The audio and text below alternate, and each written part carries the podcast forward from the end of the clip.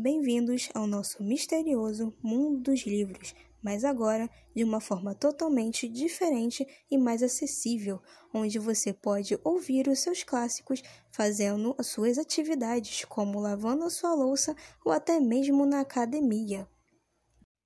E para alimentar esse propósito, nós criamos o podcast HQ Livros e Clássicos, que será conduzido por quem vos fala, a sua narradora Taiga Quinha.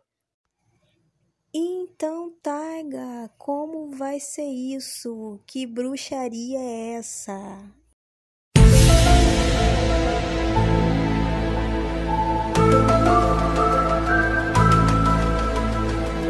Eu vou explicar, não é bruxaria, é só tecnologia.